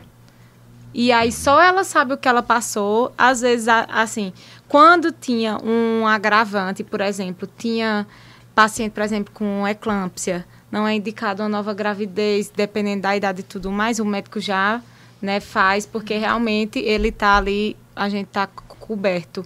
A saúde da mulher vem à frente da saúde da, da, da criança, vamos dizer assim. É, um exemplo, se a gente tem um parto ali para salvar a vida da mulher ou da criança, a gente como médico tem que salvar a da mulher, se for para fazer uma escolha, uhum. entendeu? Porque a criança, vamos dizer assim, não tem como a gente ter certeza que vai sobreviver. A mulher é uma garantia de que a gente não vai perder a vida da mulher. Então, assim, quando ele vê que é, possa ser que numa próxima gravidez ela venha a falecer ou venha a passar por problemas e tudo mais, aí o médico poderia escolher em relação a isso, porque tinha uma, um é. agravante a mais aí. Mas por outros motivos, não. Às vezes, por ela mesma. Eu, eu tenho, conheço um colega que, que sofreu muito durante a gravidez, sofreu muito durante o parto e não quis mais. Se eu sei o que eu passei, se o que eu senti, o corpo é meu, eu tenho o direito de escolha do que eu vou fazer. Eu não quero ter mais, eu não quero ter outro filho, não quero estar com esse. Então, assim, é complicado ter que deixar a escolha de uma coisa tão importante na vida, na mão de outra pessoa e de um homem que não sabe o que a gente passa, para completar. É. Porque ele não sabe uhum. nem um terço do é, que é, a gente passa, a, começando vezes... desde a uhum. menstruação, não sabe Exato. de nada. É, até, até algumas discussões né, da sociedade e tal, discussões polêmicas, que às vezes até alguém, quando vem comentar comigo, eu digo, não, isso é uma coisa, cara, que é só a mulher que tem como decidir e que tem como dizer se é certo, se não é. É só a mulher, porque é ela quem vive isso, cara. Não tem como a gente julgar, não, assim, entendeu? Exato, não tem. É, não, não, tem, não. Não tem como um homem isso, falar sobre o e, que a mulher passa. E vocês falando, é um né, de, de, de algumas... Vocês trouxeram, foi muito bom, trouxeram situações de saúde e situações de, de segurança, de proteção muito da mulher. E eu digo a vocês, é, ser mulher é muito mais difícil do que ser homem. Né? Se me perguntasse, assim, e é porque você rapaz, eu preferia. É. Imagine se fosse. Não é fácil mesmo. É e assim, trazendo até. Eu não vou nem entrar muito nessa questão, porque ela é bastante polêmica. Mas assim, tratando da questão legal, lei. Uhum. Eu não estou uhum. falando de opinião Audrey nem nada. Mas a questão do estupro, né? Que a gente tem um estupro legal a, a vítima de, de, de, estupro que engravida, ela tem o aborto, o legal, aborto legal, ela pode abortar, uhum. é a lei. E a gente vê muitos juízes tirando esse direito das mulheres, né? Aí, por exemplo, teve aquela, aquela atriz agora. É sim, ela... aquela atriz, Clara Castanho, né? Uhum. Que ela, que ela é bem novinha, acho que 20 anos. Ela foi vítima de estupro ela não, ela decidiu, ela decidiu não abortar e aí entregou para adoção. E mesmo assim ela foi criticada. Então, a que- sociedade o que é que precisa. Então, fazer? se ela não fizesse cima. isso também, Se ela abortar, ela Ela, se ela abortasse, ela era. Não, com relação a Aí isso. se ela do- deu a Uhum. criança. Porque você imagina, você nem imagina, na verdade. Não, não tem Você como saber. conviver, olhar para uma criança e saber lembrar sempre do que passou e por que tem aquela. Porque sempre que. Vai ser um gatilho. Exato, Sempre que olhar para a criança, O por mais que ame, o trauma vai vir à tona. Exato. Não, Você e- nunca vai Aham. esquecer. O que ela passou nunca vai esquecer, porém, tendo um, um gatilho sempre com ela, às vezes ela poderia até de- tratar mal, A até criança. exato. inconscientemente ser uma mãe ruim devido é a lei. isso. E a É criança lei. inocentemente sofrer, né, com isso. no- exatamente. E, e é nem, como eu falei, não é nem questão de opinião pessoal, porque eu tenho a minha. É questão de lei que a gente precisa E, seguir. e essa questão de que você falou que ela tomou essa decisão, tomou essa atitude e ainda foi apedrejada, Total. é, aí já entra também em outra pauta que a, a e com certeza ela foi apedrejada na internet, Sim, né? foi até Sim. aquele é, o Google Gloss que é, Aí o que é que a gente- notícia. Ela precisou se manifestar, uma coisa que era da vida íntima. A dela. internet tá imoral. Tem gente que tá é, é, entrando na internet para apedrejar os outros por hobby. como se hobby. fosse uma coisa normal do cotidiano e legal. Eu vou dar um exemplo. A gente colocou um vídeo aqui do, do, do verso que eu falei semana passada. No TikTok, o vídeo tá com 500 mil visualizações. É falando de Deus, orando a Deus o nome do verso, pedindo a Deus coisas boas, né, e tudo mais. Eu fui, os comentários lá, tem 3 mil comentários, né? A maioria é amém e tal. E, mas tem gente detonando num negócio que, tipo, não. E é não- porque não afeta a tua não- vida não- pessoal. Imagina. é, exato. Não é coisa- polêmico. Imagina uma coisa que afeta. Exato. Não tipo, é um, afeta não é na um tua assunto vida e polêmico. tu vai se meter no que não Exato. tem nada a ver contigo. Eu Eu dizer que ela tá errada. Eu, eu não E- sei, e a não era pra. Não, e nem Uhum. conheço, e mesmo se conhecesse, mas nem conhecendo. Não era pra você ter dando opinião, dizendo o que é que a pessoa fazer, minha gente. Não, é, cada um até- cuidar da sua vida, pelo amor Acho que de teve, Deus. uma, teve uma- um caso aí bem, bem emblemático de uma juíza que deixou uma criança lá, que quis convencer ela a não abortar, mas é uma opinião pessoal dela. Não é a lei, entendeu? Então a Exatamente. gente precisa também combater essas ilegalidades, sabe? Isso, inclusive, Que eu também ia é até falar. Uhum. É, em relação a, a um júri, alguma coisa assim, a juíza pode se. A juíza dá a opinião pessoal? Não, né? Tudo Não. com base na lei. É, tem que seguir ali. É tanto que Só eu, que tem esses né, absurdos às aham. vezes, né? Escolher por, por, por- por questão pessoal, aí ela ninguém pode dizer nada É. E às vezes tem as opções, dela. né? Tem, porque tu tem dois lados, né? Às vezes vem a defesa com, né, com uma tese, vem a acusação com outra, e aí o, o juiz pela, vai seguir a lei da forma que ele achar melhor ali, né? É, Para um lado ou uma- outro, né? É, eu tenho uma pergunta para Angélica. Quando você vai fazer exame de corpo de delito, né? Eu já vi lá, são, é um, é um, um papelzinho que vai para todo mundo igual. E aí existe somente questões físicas, né? Como eu falei. Isso.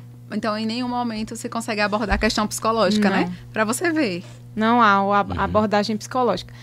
É bem assim, o corpo de delito que chega. é, é, a gente não estuda para isso? Pra começar. Ninguém na faculdade ensinou a gente a fazer um corpo de delito. Do nada no plantão chega o primeiro. Que é isso? Aham. o que é que eu vou fazer?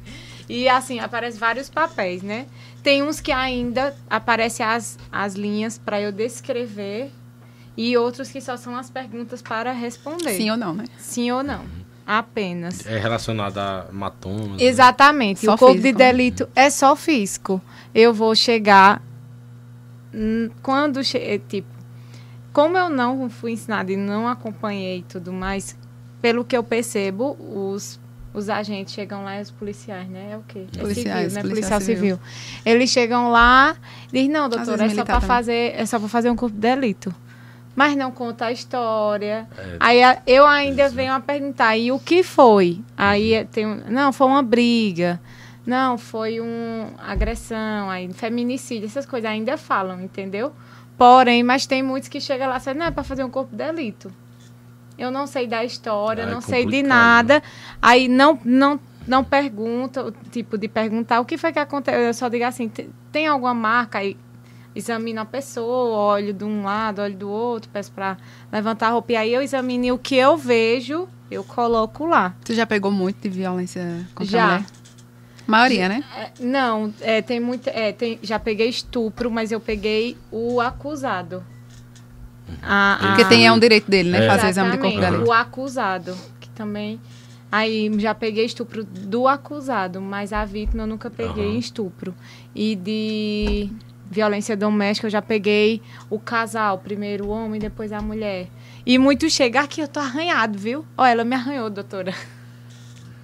Não tem nem como medir assim, forças. Como se assim, foi uma briga Uhum. dos dois. A O gente proporcional, brigou. né? Só que, tipo, eu não tenho como interferir em nada. Eu só tenho que colocar o que tá lá. O que foi solicitado para colocar. O que, tem de agressão. É, de agressão. E aí, muitas têm marca, né, de enforcamento, né, com a mão, é, hematoma, arranhadura, e aí a gente vai colocando o que vê. E elas, eles, muitos chegam lá bem, né, Coitadinho. é... Maioria. Aí eu digo, tem uns que, que se tá, é, tem, tem alguma lesão. Não, não, senhora, não tem nada. Tô, tô, tô sem nada, tô sem nada. Fazer assim, não foi nada demais. Uhum. Entendeu? Mas é só realmente, é só físico. Uhum. A gente não faz nada psicólogo. Não sei. Até ia perguntar se passava o psicólogo, alguma coisa assim. Não tem, não tá preparado para tá, isso. né? Porque a gente, A gente tem isso na lei, mas aí na prática tem na lei, mas na complicado. prática eu não, não coloco. Não, na- nas perguntas que tem, Devia ter, né? É Exatamente. exato. prontidão, é. Só e era bom tem que exame nas delegacias, né? Eu acho que era mais Psicólogo importante... plantonista. Isso, Exatamente. eu acho que era mais importante ter nas delegacias. Aí o Exato. que Entendeu? eu faço é só o exame físico mesmo, já chegou. Porém, é, e é E- complicado, Aham. porque assim, como é no meio de um plantão, tem pacientes, muitas vezes a gente, o corpo de elite, para não ficar lá é, sendo constrangedor para muitos, né? exposto, aí a gente atende logo e é muito rápido, entendeu? Entra corpo de delito, pronto. Eu, às vezes eu nem sei da história, mas ainda pergunto, e o que foi o quê? Aí, ah, numa briga de bar, não sei o que, eu pergunto o que foi. Aí quando chega, não, foi Maria da Penha. Maria da Penha. É Maria da Penha, doutor, não sei o que aí, pronto. E vai o acusado também. Cada um entra de uma vez, porém vai também, ele tem direito. Tem. Sim, e aí se Sim. tiver alguma lesão nele? Aí vai também fazer, só que não vai, ser, não vai encaixar Aí encaixa em Penha. Em lesão corporal ou vias de fato. Muito um bom. Eu gostei também da interação de vocês aí, foi muito boa também. Eu ia perguntar, né? Chega lá, porque foi Maria da Penha. Ele tem o direito do Aham. exame físico. Não, né? isso do- aí do é um direito de qualquer delito, pessoa de que foi qualquer preso. pessoa que foi É. presa, Em exatamente. flagrante, exato. Aí ele tem direito ao corpo delito. Eu ia perguntar se por acaso, aí, tipo, por acontece? defesa dela, porque aí ela alega que é de legítima defesa. Não, né? às vezes esse exame de corpo de delito para o acusado é para garantir ele dos seus direitos. Em Que relação não a houve- depois que entra lá. Não, que se não houve agressão da parte da polícia, essas É, coisas, exatamente, entendeu? é isso que eu É pensei mesmo. Quando falar, virar mais pra cá um Ah. pouco. É, gente, eu, é, sobre os dois temas né, que vocês abordaram, eu queria deixar uma pergunta assim, é, principal para que vocês deixassem uma mensagem para as mulheres. É, para a Angélica, no caso, eu queria que você deixasse uma mensagem para as mulheres se prevenirem, buscarem mais prevenção e buscarem mais informação, que foi aí o centro do- do- da sua fala. E Audrey, para as mulheres que possam que vão até ver esse vídeo e que possam estar passando por uma situação de um relacionamento abusivo, de agressões, da, dentre as cinco que podem existir lá. E uma mensagem que você pudesse dar também para dar força, para dar coragem para elas, né?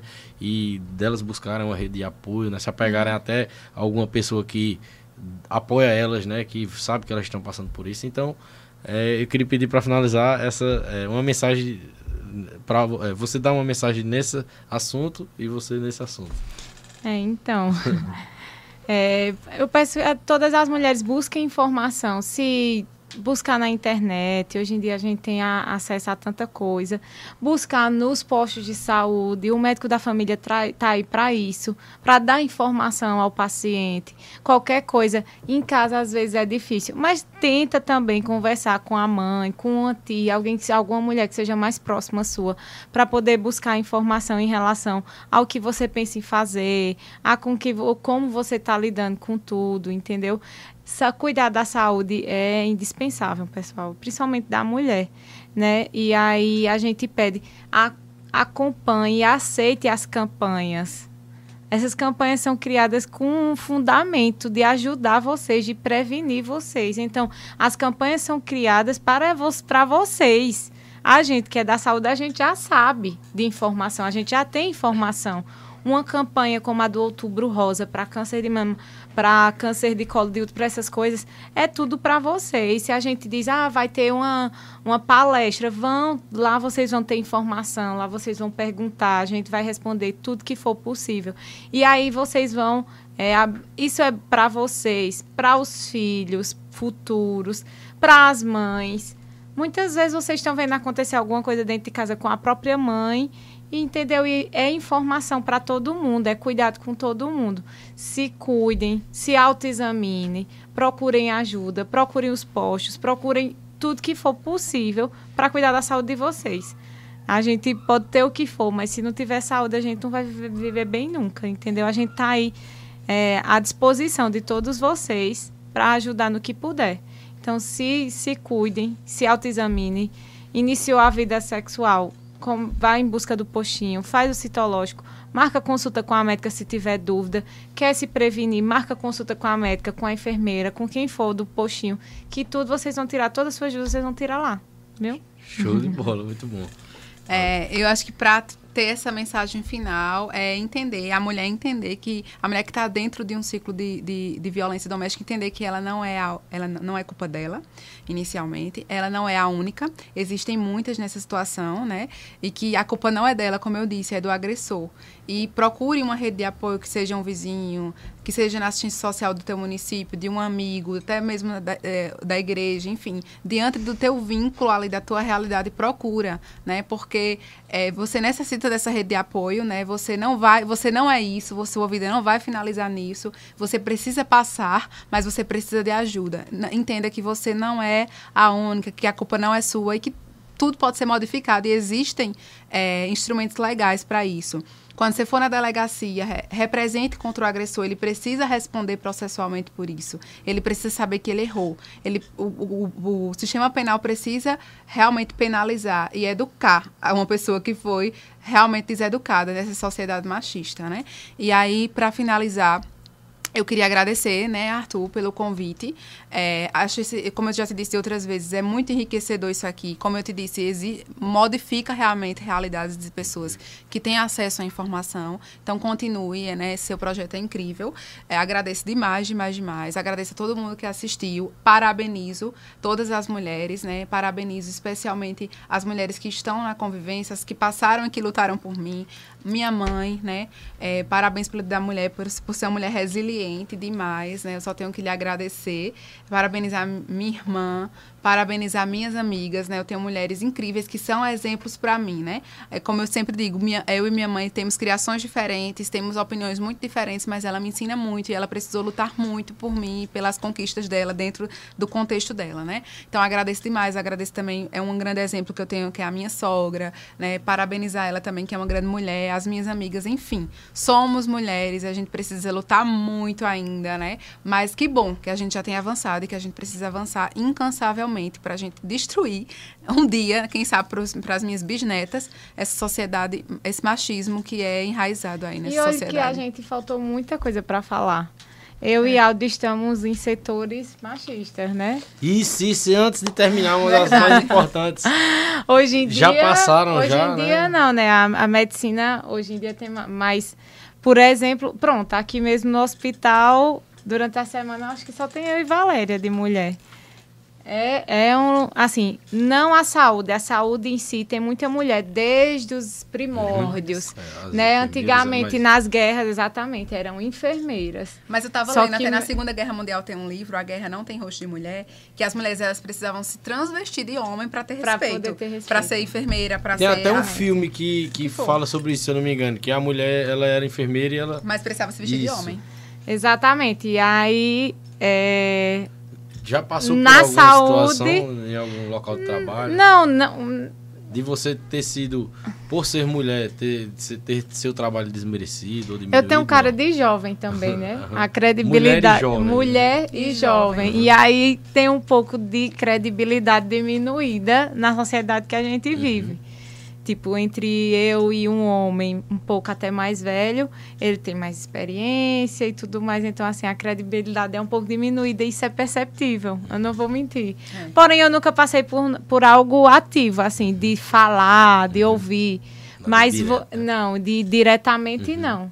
Mas indiretamente a gente percebe. A credibilidade é diminuída, sim. Mas mostra o valor, mostra que sabe. É, então, eu faço a minha E nem parte. precisava, né? Mas a gente precisa Uhum. demonstrar Precisa, que a a gente é gente, capaz. Verdade. exatamente. Assim, a, como eu tô falando, na saúde é, é bem múltipla de tudo, de, de homem, mulher, homossexual, tudo, né? É, de gêneros e de sexualidade. Porém, é, a parte médica realmente, até um tempo desses, era, uma, era mais masculina. Aham. Era, Igual. Era muito difícil. né, era ver muito mulher, é difícil ver verdade. uma mulher médica. Hoje em dia está mudando. Tá. Na minha turma mesmo, eu acho que a maioria, Maioria. Foi, foram Mulher. mulheres Uhum. na minha turma de Precisamos medicina. ocupar A maioria, a maioria das turmas agora que estão se formando, a maioria é de maioria mulher. mulheres. De medicina, sim. Até um tempo desses era de homem. A primeira mulher médica do Brasil veio aqui, acho que a primeira mulher médica brasileira foi em 1800 e pouco. Ela se formou. É, é, exatamente. E aí ela se formou não porque gostava da ciência, mas para provar que a mulher tem a mesma capacidade. E ela foi criada num meio muito é, oportuno para isso. Pelo que eu, eu não lembro o nome dela, acho que não. Ela eu vi só uma vez, né, que eu fui procurar e aí era para ter olhado de novo, trazer para cá. Sem problema. E ela foi criada. O pai dela tinha ela e mais duas irmãs e quatro homens. Eram nove irmãos. Era cinco homens e três mulheres. Cinco homens e quatro mulheres. E o pai deu a mesma oportunidade para todos. Para você ver que isso começa da família. Começa da a parte. Era uma família Era uma família eh, daquelas- daquela, daquela época, 1870 Tava à e tanto, estava à né? frente do seu tempo. Ele deu a mesma oportunidade de estudo para todos os filhos, coisa que não acontecia normalmente. Os homens tinham direitos de estudar, de sair de casa para estudar, para fazer tudo. A mulher não. A mulher era criada para ser uma Amélia, para ficar dentro de casa cu- Cuidando esperando os irmãos chegar para lavar a roupa dos irmãos, para fazer comida para os irmãos. Né? Essa realidade mudou muito. E aí a gente sofre em to acho que quase todos os meios, né? A mulher E sofre. tem, e tem em profissões que ao sofrem mais ainda, né? E fora a nossa a jornada de trabalho que não é remunerada, né? Porque em casa, Sim. quem cuida dos filhos, e mesmo que a mulher trabalhe fora, ela vai ter essa dupla jornada. Dupla jornada. E não é reconhecido. É muito Eu- eu difícil vi ver um homem. interessantes Na internet, uma mulher processou o marido por 30, 27 anos de casada, ganhou milhões, porque ela trabalhou. Causa trabalhista. Porque trabalhou Olha assim, só, ela- a Não, mulher. e eu vejo muito homem chegando, aí diz, mas só quem trabalhava era eu. E a gente tem essa casa, sim, mas quem era que ficava cuidando da casa? Né? Tem direito de Ficava entregue as baratas? se por acaso. Não, é, se Pois é. ele fosse sozinho, ele tinha que pagar alguém para cuidar Uhum, da casa. E com ela não pagava. Mas porque- chega a esse absurdo ainda. Não, mas é. E a mulher normalmente que trabalha fora de casa, trabalha fora. É e dupla de- jornada. É dupla Por isso que diz, ho- hoje em dia, meu irmão, se você tiver que lavar uma louça, um negócio, não vai cair a mão, não, velho. É, tem que criar. A gente, a gente também tem que modificar Tem os que nossos modificar filhos, os. né? é. Muito bom, é. Tem que criar os nossos filhos Já desse eles, jeito. é. Os filhos, homem e, homens e mulheres, têm que ter responsabilidade. É verdade. Conversa sobre isso depois. Depois. É, e, e, Aldrin, alguma delegacia que você precisou ir, já passou Como por alguma disse nas situação? entrelinhas, né? Hoje em dia eu não advogo mais na área criminal, né? Que é mais eminentemente masculina, né?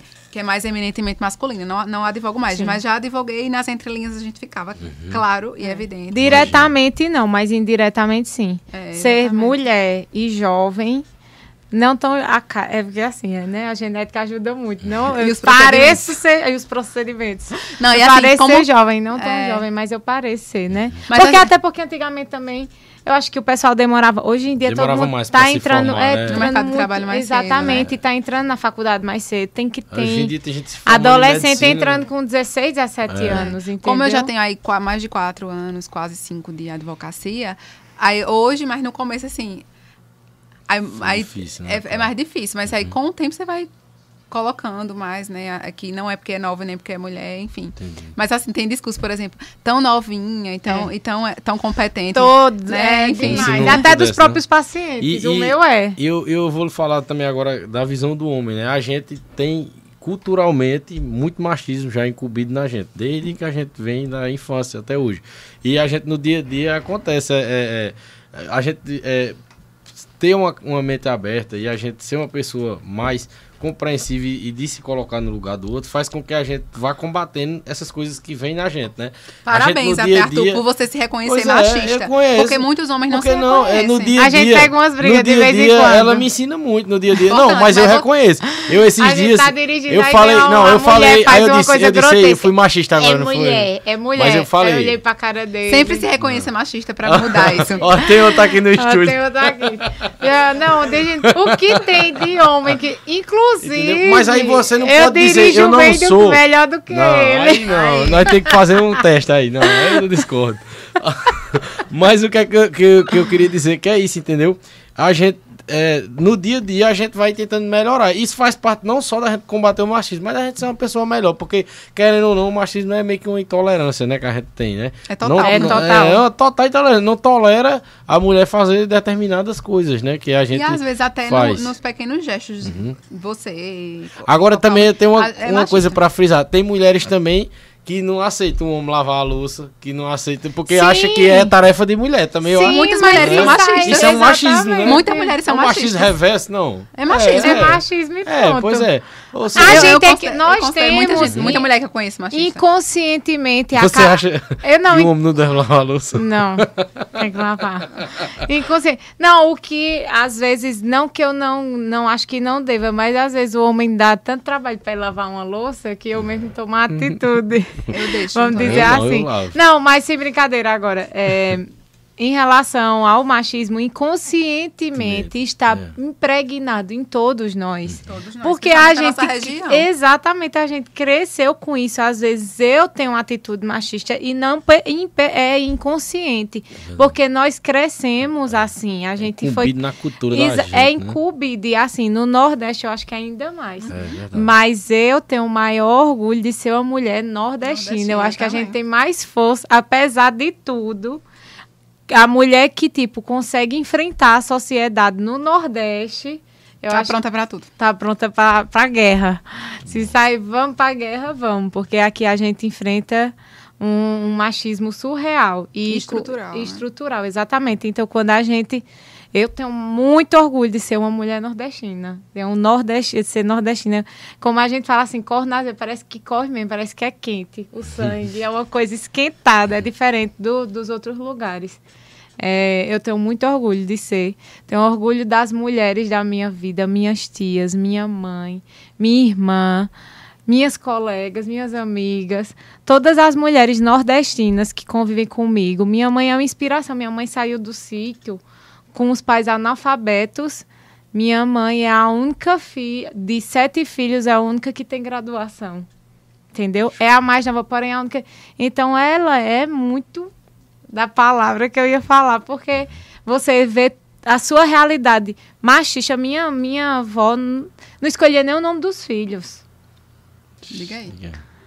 Meu avô, os filhos nasciam, meu avô, ela dizia, bota assim, não, eu acho mais bonito.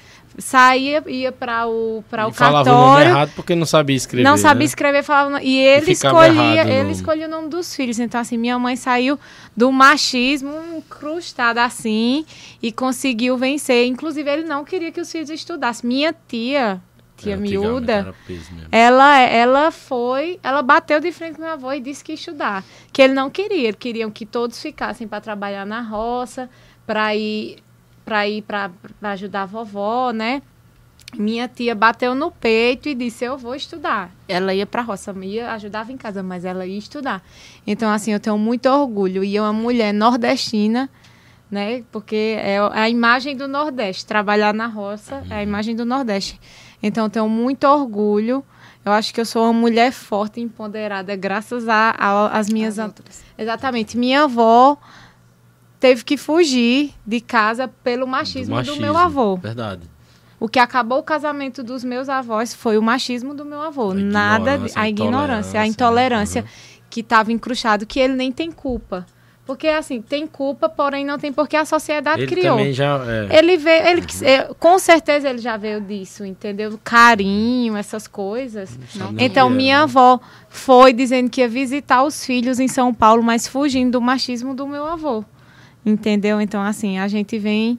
Eu tenho mulheres muito fortes como exemplo. Minha avó, de ter enfrentado e ter tido coragem de ter esquecido, porque também tem o fato de o que a sociedade vai falar. E lá naquela época mais ainda. Mais ainda, minha avó fugir de casa, fugir do E casamento. apedrejar a mulher. Exatamente. Sim. Ela é quem não prestava. Exato, porque é. deixou meu avô, o pobre do meu Uhum. avô, sozinho.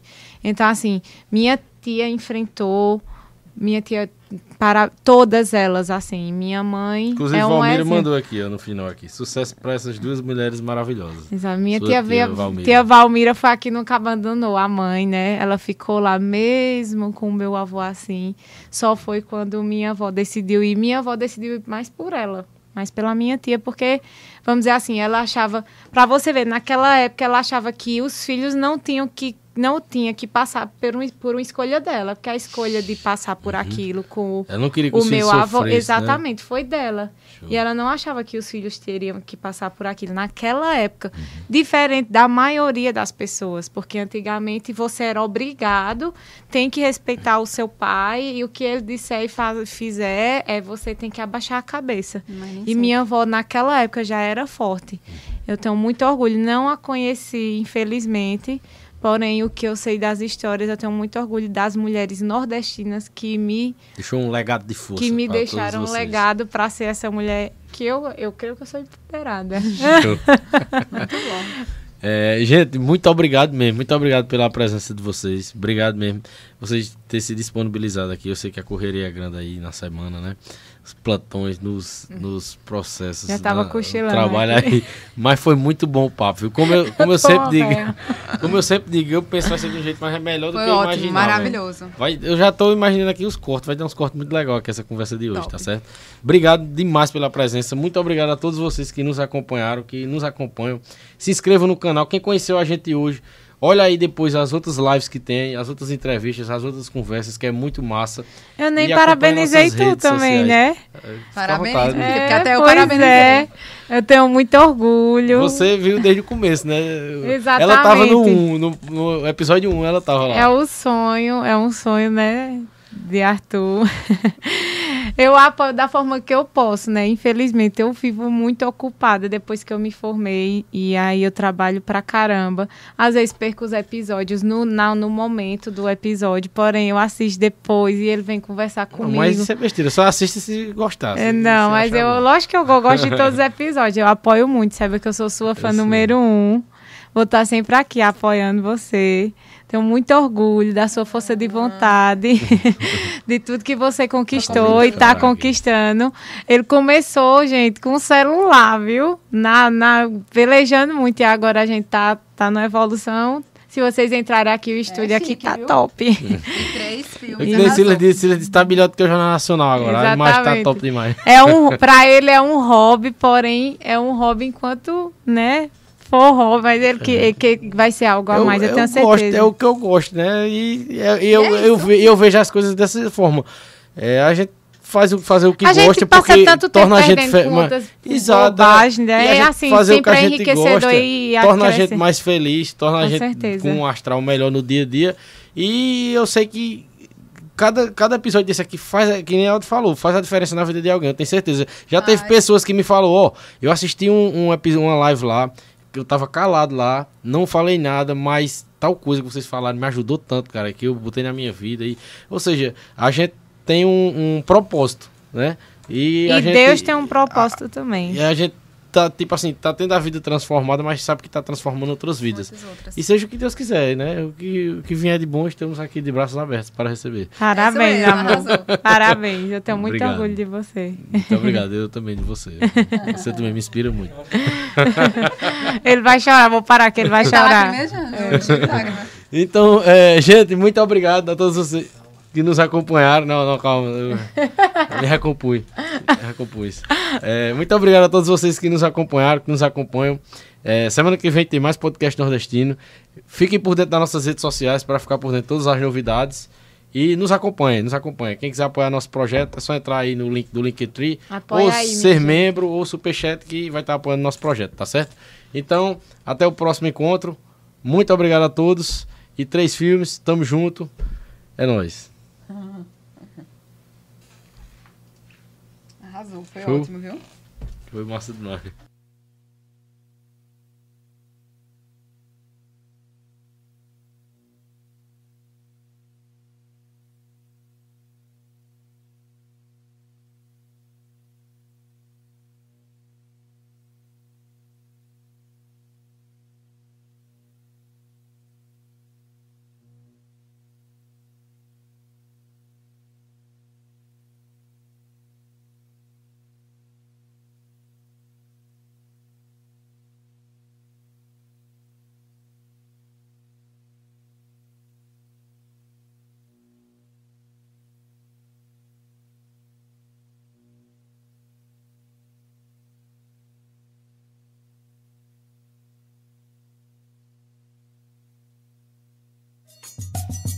Música